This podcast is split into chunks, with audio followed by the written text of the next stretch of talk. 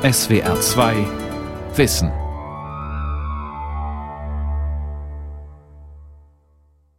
Was ist Erleuchtung? Enlightenment is like a fluid which is so corrosive that it will dissolve any vessel in which it is put. Erleuchtung ist wie eine Säure, die so ätzend ist, dass sie jedes Gefäß zerfrisst, in das sie gegossen wird. Nach solchen Sätzen pflegte George Spencer Brown eine Pause zu machen, als wollte er testen, ob man dem Satz folgen könne. Doch dann redete er weiter, und irgendwann kam wieder so ein Satz. The universe is simply what would appear if it could. Das Universum ist das, was es wäre, wenn es könnte. Können Sie folgen? Wenn nicht, liegt das an Ihnen. Because you're so buried under mountains of rubbish. Über euch lasten Berge von Unsinn. Über euch lasten Berge falscher Lehren. Und die falschen Lehren werden immer wieder aufs Neue bekräftigt, sodass, selbst wenn ihr intellektuell begreift, dass das, was ich sage, richtig ist, ihr trotzdem nicht von euren Gewohnheiten lassen könnt und zurückfallt in den alten Trott. Was ich euch lehren kann, ist, wie ihr euch von alledem reinigen könnt. You still fall back into the old ways. What I can teach you is how to clear yourselves. Ich rede Unsinn. Der Logiker George Spencer Brown von Gabor Pahl.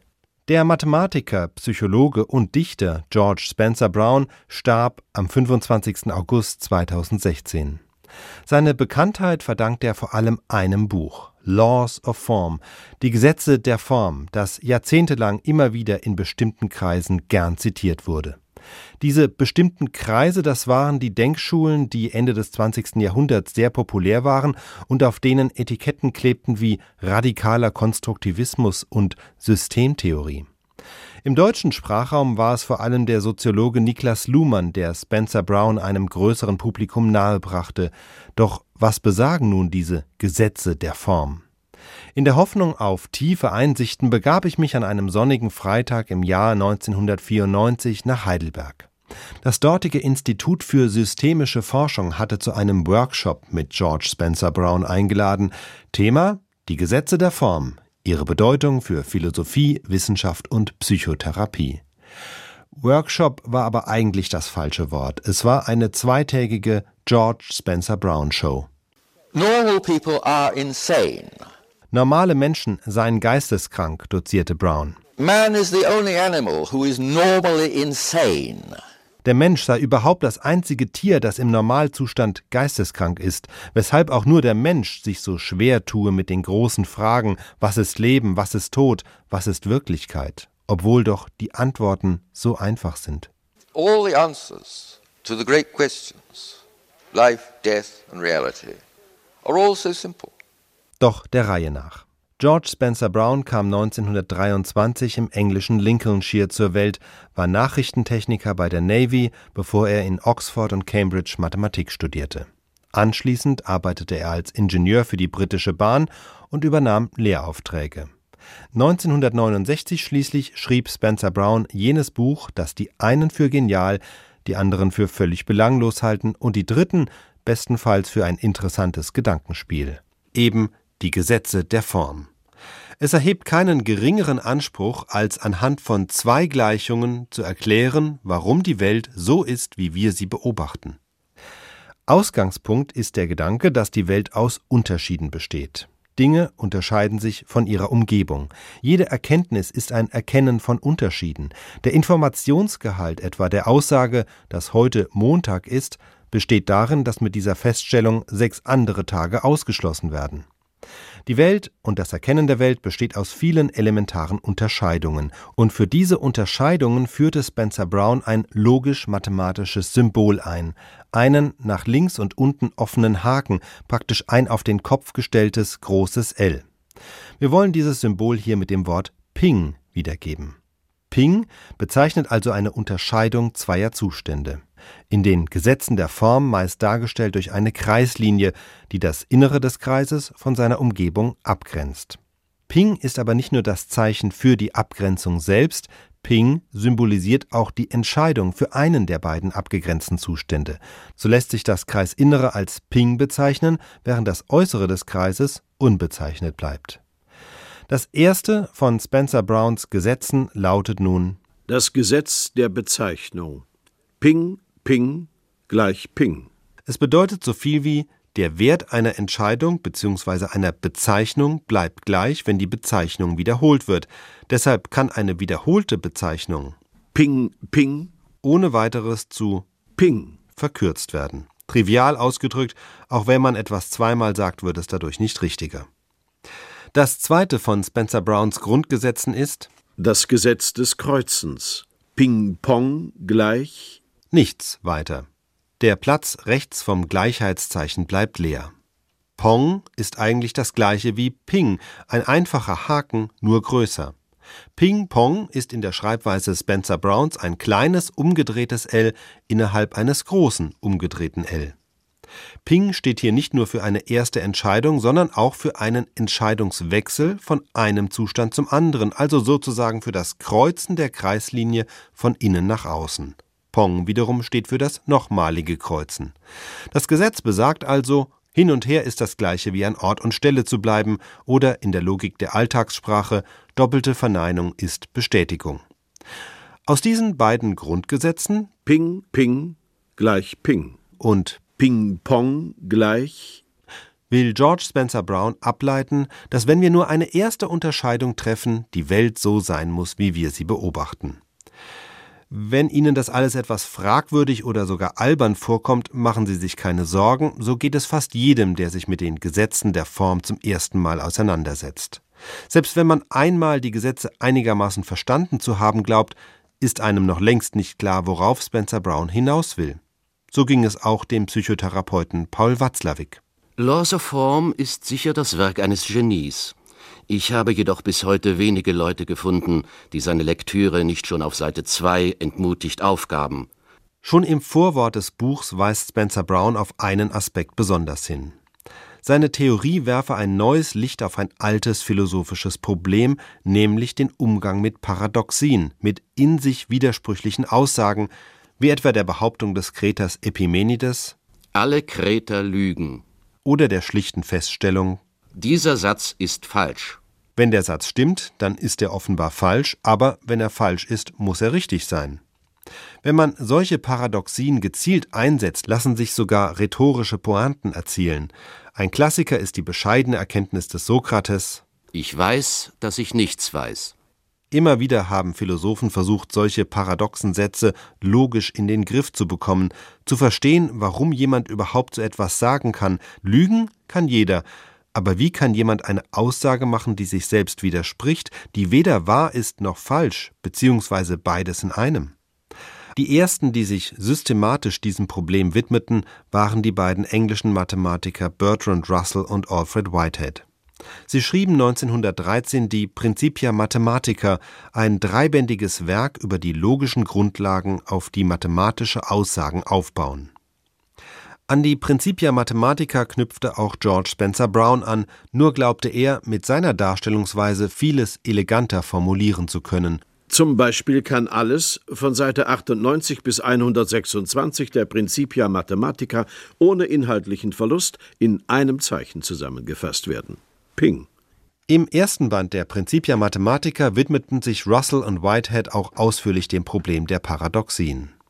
Sie sahen, dass Paradoxien dann entstehen, wenn sich eine Aussage auf sich selbst bezieht. Der Satz alle Kreter lügen ist nur deshalb paradox, weil derjenige, der ihn sagt, der Priester Epimenides, selbst Kreter ist.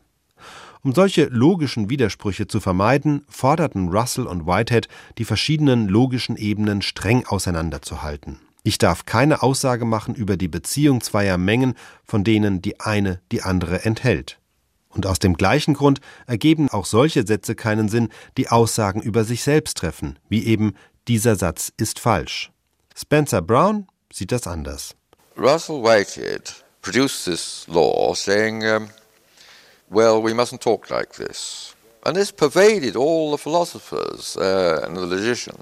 Schließlich könne ein Satz wie dieser Satz ist falsch nicht einfach als sinnlos bezeichnet werden, denn das hieße ja, ihn auf die gleiche Ebene zu stellen wie wirklich sinnlose Sätze, zum Beispiel nachts ist es immer kälter als draußen. Wenn aber der Satz dieser Satz ist falsch, offensichtlich nicht in der gleichen Weise sinnlos ist, dann muss er, nach herkömmlicher Auffassung, entweder wahr oder falsch sein. Dass Russell und Whitehead bestimmte Aussagen quasi verboten haben, um Paradoxien zu vermeiden, das sei wohl mehr eine Verlegenheitslösung gewesen, meint George Spencer Brown. Bertrand Russell habe das sogar ihm gegenüber einmal selbst zugegeben und sei hoch erfreut gewesen, dass er, Spencer Brown, eine wirkliche Lösung für das alte Problem der Paradoxien liefern könne. In fact, he was delighted. And uh, he said, I'm glad to have lived long enough to see this matter resolved, because I was never happy with the theory of types. It was just a stopgap. Andererseits habe sich Bertrand Russell auch bedrückt gezeigt, dass er in der Principia Mathematica nicht selbst draufgekommen sei worauf er, Spencer Brown, Bertrand Russell getröstet habe. I said, um, no, Bertie. Without Principia, I'd have never written laws of form. Ohne die Principia Mathematica hätte er selbst später ja nicht die Gesetze der Form entdeckt. In Bertrand Russells Autobiografie liest sich das etwas anders. Bertrand Russell lernte Spencer Brown Mitte der 60er Jahre kennen. Für Bertrand Russell war die Mathematik längst zu einer Nebenbeschäftigung geworden. Er widmete seine Zeit vor allem dem Kampf für Frieden und Menschenrechte. Seine Autobiografie schrieb er wenige Jahre vor seinem Tod 1970. Über George Spencer Brown schreibt er folgendes. Meine Zeit und meine Gedanken wurden seit 1963 immer mehr vom Kriegsgeschehen in Vietnam beansprucht. Zum größten Teil musste ich alle übrigen Interessen aufgeben. Und dann und wann gibt es die Möglichkeit, mich mit jenen Dingen zu befassen, die mich einst gefesselt haben, Problemen der Philosophie und insbesondere der Logik. 1965 bedrängte mich ein junger Mathematiker, George Spencer Brown, seine Arbeit zu begutachten. Er war der Meinung, keinen anderen finden zu können, der das richtige Verständnis dafür hätte. Da ich das wenige schätzte, das ich von seinen Arbeiten zuvor gesehen hatte, und nachdem ich mit Menschen sympathisiere, die aller etablierten Gleichgültigkeit zum Trotz bemüht sind, für ihre noch unbekannte Arbeit Aufmerksamkeit zu erringen, erklärte ich mich bereit, auf seinen Wunsch einzugehen. Als der Tag seiner Ankunft heranrückte, meinte ich, nicht imstande zu sein, mit seiner Arbeit und seiner ungewohnten Schreibweise zurechtzukommen. Angst erfasste mich. Als Brown endlich da war und ich seine Erklärungen hörte, sah ich, wie ich Schritt halten und der Arbeit folgen konnte. Da sie originell und, wie mir schien, ausgezeichnet war, genoss ich jene paar Tage sehr. Doch wie sieht die von Spencer Brown vorgeschlagene Lösung überhaupt aus? In seinen Gesetzen der Form vergleicht er das Problem paradoxer Sätze mit einem alten Problem der Mathematik, nämlich der Quadratwurzel aus negativen Zahlen. Die Quadratwurzel aus minus 1 wäre die Zahl, die mit sich selbst multipliziert minus 1 ergibt. Bei positiven Zahlen ist die Sache leicht. Die Wurzel aus 4 ist 2 bzw. minus 2. Denn 2 mal 2 ist 4 und minus 2 mal minus 2 ist ebenfalls 4, wie es so schön heißt, Minus mal Minus gibt Plus. Problematisch wird es aber bei der Wurzel aus minus 1. Da jede reale Zahl, ob positiv oder negativ, mit sich selbst multipliziert eine positive Zahl ergibt, dürfte es Wurzeln aus negativen Zahlen gar nicht geben. Trotzdem haben die Mathematiker einen Weg gefunden, mit solchen Wurzeln umzugehen. Sie haben einfach eine neue Zahlengruppe eingeführt, die sogenannten imaginären Zahlen. Darüber hinaus haben sie Regeln entwickelt, wie mit imaginären Zahlen zu rechnen ist. Mit imaginären Zahlen lassen sich Gleichungen lösen, die sonst zu ähnlichen Paradoxien führen würden wie der Satz dieser Satz ist falsch. Und ebenso wie dieser Satz zeichnen sich auch jene mathematischen Gleichungen durch Selbstbezüglichkeit aus, das heißt eine Unbekannte wird durch eine Funktion von sich selbst definiert. In vielen solchen Gleichungen ist die Lösung tatsächlich eine imaginäre Zahl. It's number that mathematicians used to feel very guilty about using and never let on they were doing so. Das sind Zahlen, bei denen Mathematiker lange Zeit ein schlechtes Gewissen hatten, wenn sie sie benutzten. Und trotzdem tun sie es. Wenn man sich darauf beschränkt, anzunehmen, dass es nur drei Arten von Zahlen gibt, positive Zahlen, negative Zahlen und Null, dann gibt es Gleichungen, bei denen, wenn man 1 einsetzt, minus 1 herauskommt. Und wenn man minus 1 einsetzt, plus 1 herauskommt. Der Widerspruch wird aufgelöst, wenn wir eine vierte Klasse von Zahlen einsetzen, eben die imaginären Zahlen. Imaginäre Zahlen sind mehr als nur eine Verlegenheitslösung der Mathematik. Sie kommen auch in physikalischen Gesetzen vor, also in Formeln, die ja die reale Welt beschreiben. Spencer Brown überträgt nun die Bedeutung der imaginären Zahlen aus der Mathematik auf die Paradoxien der Sprache, indem er sagt, eine Aussage kann nicht nur wahr, falsch oder sinnlos sein, sondern auch imaginär. Und er fügt hinzu, die Bedeutung dieser Tatsache für Logik, Philosophie, Mathematik und sogar Physik ist tiefgreifend. Spencer Brown hat mit seinen Gesetzen der Form Forscher vieler Fachrichtungen beeindruckt, Kybernetiker und Biologen wie Heinz von Förster und Gregory Bateson, im deutschen Sprachraum wiederum vor allem die Soziologen Niklas Luhmann und Dirk Becker sowie die Psychotherapeuten um Fritz B. Simon, der Spencer Brown auch zum Vortrag in Heidelberg eingeladen hatte. Noch heute wird das Buch immer wieder neu aufgelegt. Es gibt sogar Einführungslehrbücher, um die Gesetze der Form besser zu verstehen. Dass es ein mathematisch hochelegantes und erkenntnistheoretisch inspirierendes Werk ist, ist unbestritten. Ob es wirklich hilft, das Universum zu verstehen, ist Ansichtssache. Zum Universum hat sich Spencer Brown nämlich auch Gedanken gemacht. Hier sein ganz persönliches, sozusagen Urknallmodell zum Mitschreiben. Nochmal zur Erinnerung, die Welt besteht aus Unterscheidungen. In the laws I had proved that if a distinction could be drawn, then the appearance of all this, in quotes, what we call a universe, in quotes, would inevitably follow. Wenn es erstmal zu einer ersten Unterscheidung kommt, erklärt Brown, folgt daraus unweigerlich all das, was wir ein Universum nennen. Doch wenn man mit nichts beginnt, wie kann es dann überhaupt zu einer ersten Unterscheidung kommen? Hier ist die Lösung. I realized that the only thing, in inverted commas, i.e., non thing, that would be sensitive enough to be influenced by a stimulus so weak that it didn't exist. Es gibt etwas, was so empfindlich ist, dass es durch einen unendlich kleinen Reiz beeinflusst werden kann. Ein Reiz so klein, dass er gar nicht existiert. Und dieses etwas ist das Nichts. Das Nichts ist das einzige etwas, in Anführungszeichen, das so empfindlich und instabil ist, dass es durch nichts verschwinden kann. So, if nothing could change nothing, we have inevitably the appearance of a first distinction. Wenn also nichts das Nichts beseitigen kann, tritt eine erste Unterscheidung auf. Alles weitere, inklusive dessen, was wir das Universum nennen, folgt daraus unweigerlich. And the rest, including the ineluctable appearance of all this, inevitably follows. Hier allerdings kommen einigen dann doch Zweifel. So sehr viele davon beeindruckt sind, wie elegant Spencer Brown eine Verbindung herstellt zwischen Paradoxien in der Logik und in der Mathematik, so wenig sehen sie eine Bedeutung des Ganzen über die Logik hinaus und schon gar nicht, wie Spencer Browns Kalkül erklären soll, warum die Welt so ist, wie wir sie beobachten.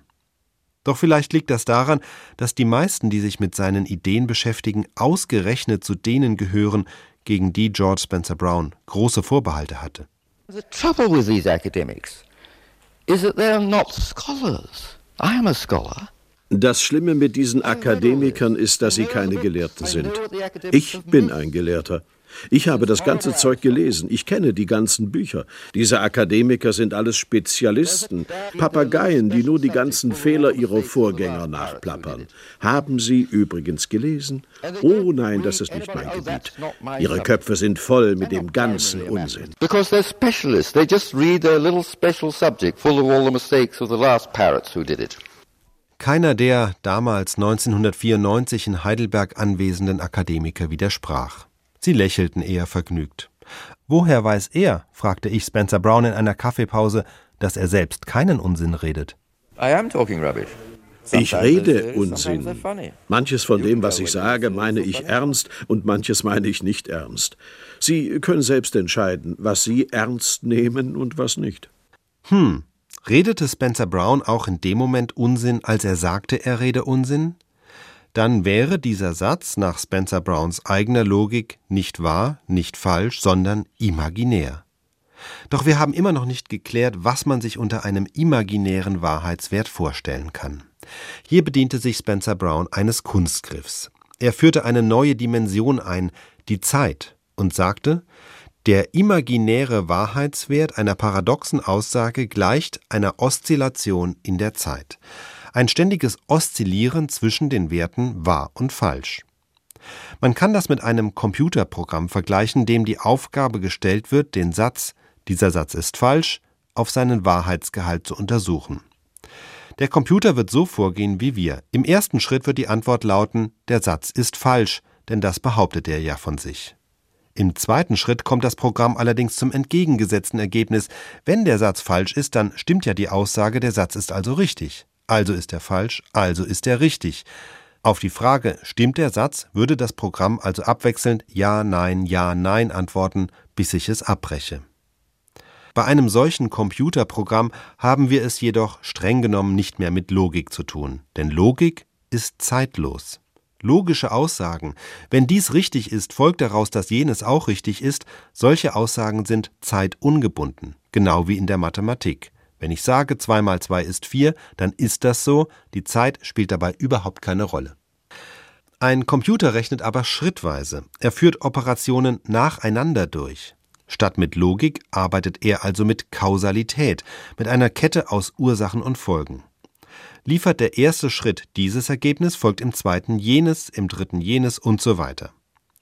Geben wir einen paradoxen Satz ein, dann antwortet der Computer, je nachdem an welcher Stelle wir das Programm anhalten, entweder mit wahr oder mit falsch. Er hat immer eine Antwort bereit, wenn sie auch aus Sicht der Logik unbefriedigend ist. Dieses Phänomen führte den Biologen und Erkenntnistheoretiker Gregory Bateson zu der Feststellung, die Logik ist ein unzureichendes Modell für Kausalität. Bateson begründete das so. Wir verwenden dieselben Wörter, um über logische Schlüsse und über Abfolgen von Ursache und Wirkung zu sprechen. Wir sagen, wenn die Definitionen des Euklid gelten, dann sind zwei Dreiecke einander gleich, wenn die drei Seiten des einen denen des anderen gleichen. Und wir sagen, wenn die Temperatur unter 0 Grad Celsius absinkt, dann beginnt das Wasser zu frieren. Eine Paradoxie ist eine logische Angelegenheit. Ein Wenn-Dann gerät in Widerspruch mit einem anderen Wenn-Dann. Wenn der Kreter sagt, der sagt, dass alle Kreter lügen, selbst lügt, lügt er einerseits, andererseits aber nicht.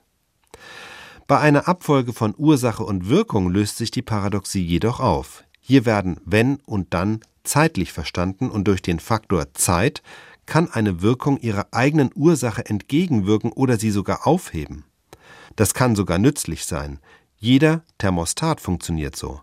Wenn es kälter wird und die Zimmertemperatur einen bestimmten Grenzwert unterschreitet, schaltet sich die Heizung ein und heizt das Zimmer. Übersteigt die Temperatur im Anschluss einen oberen Schwellenwert, schaltet sich die Heizung wieder ab. Die Heizung schafft also, wenn sie sich einschaltet, genau die Bedingungen, die irgendwann wieder zum Abschalten führen. Techniker nennen das negative Rückkoppelung. Wenn es kälter wird, schaltet sich die Heizung ein, wenn sich die Heizung einschaltet, wird es wärmer.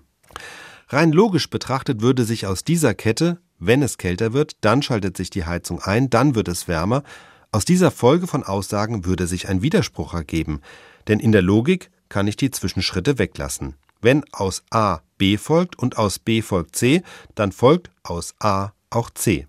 Und das hieße in diesem Fall, wenn es kälter wird, wird es wärmer. Eine Paradoxie in der Logik entspricht also einer negativen Rückkopplung in einer Wirkungskette. Würde man einen angeschlossenen Computer fragen, ist die Heizung an, würde der Computer abwechselnd antworten Ja, nein, ja, nein, ganz ähnlich wie vorher bei der Analyse eines paradoxen Satzes.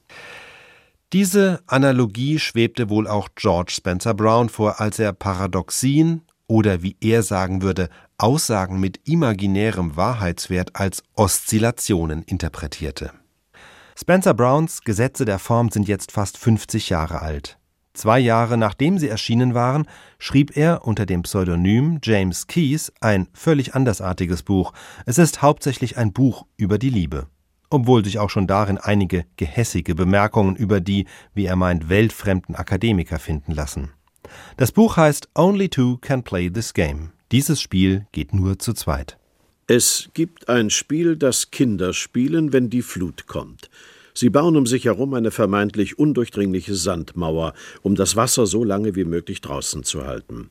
Natürlich sickert das Wasser von unten durch, und irgendwann durchbricht es die Mauer und überflutet alle. Erwachsene spielen ein ähnliches Spiel. Sie umgeben sich mit einer vermeintlich undurchdringlichen Mauer aus Argumenten, um die Wirklichkeit draußen zu halten. Doch die Wirklichkeit sickert von unten durch, durchbricht irgendwann die Mauer und überflutet uns alle. James Keyes, alias Spencer Brown, schrieb, dieses Spiel geht nur zu zweit nach einer zerbrochenen Liebesbeziehung zu einer jungen Studentin. Es ist zu fast einem Drittel ein offener Liebesbrief aus zwölf Gedichten und Geschichten an die ehemalige Freundin, deren Eltern sie, wie er es empfindet, unter Druck gesetzt haben, die Beziehung zu beenden. Das Öffnen. Einmal alle 500 Jahre werden die Himmelstore geöffnet. Nur ein kleines Stück. Nur ein bisschen Licht. Nur ein bisschen. Gerade ausreichend. Bald werden sie wieder geschlossen. Bom, wom. Verpasst. Naja, wieder 500 Jahre. Dieses Spiel geht nur zu zweit ist wie das Notizbuch eines Menschen, dessen Traum von der großen Liebe gerade zerbrochen ist. Von dem Weltschmerz und der Lamoyanz, aber auch von dem Idealismus, der darin zum Ausdruck kommt, schien allerdings 1994, als Spencer Brown seinen Vortrag in Heidelberg hielt, nicht viel geblieben zu sein. Vielleicht liegt das daran, dass sich, seit er das Buch geschrieben hat, bei ihm etwas Wesentliches verändert hatte. It is the last thing I ever wrote before I became enlightened. Es ist das Letzte, was ich geschrieben habe, bevor ich erleuchtet wurde. Meine Erleuchtung erfolgte um 14.23 Uhr am 7. September in Cambridge, England, im vorderen Raum des Obergeschosses im Haus 2 St. Peter Street im Schatten einer mächtigen Robinie. Ich hatte gerade den ersten Entwurf des Buches fertig und selbstverständlich ließ mich meine Erleuchtung alles in einem neuen Licht sehen. Ich stellte fest, das, was ich für wichtig gehalten hatte, war gar nicht wichtig. Ich habe mich dafür lange geschämt. Aber als man mich später fragte, ob ich mit einer deutschen Übersetzung einverstanden wäre, habe ich es nochmal gelesen und war überrascht, wie gut es eigentlich doch ist. Vielleicht ist es nicht ganz erleuchtet, aber es behandelt das schwierige Thema einfühlsam und schlicht. Und es ist sehr lustig. Also Die letzten Jahrzehnte war es ruhig um George Spencer Brown. 2016 ist er im Alter von 93 Jahren gestorben. Er hat auf seine Art bewiesen, was Philosophen und Buddhisten schon lange behaupteten, der Weg zur Erleuchtung führt über Paradoxien. Wenn wir uns klar machen, schrieb einmal Mark Twain, wenn wir uns klar machen, dass wir alle verrückt sind, dann verschwinden die Geheimnisse und das Leben erklärt sich von selbst.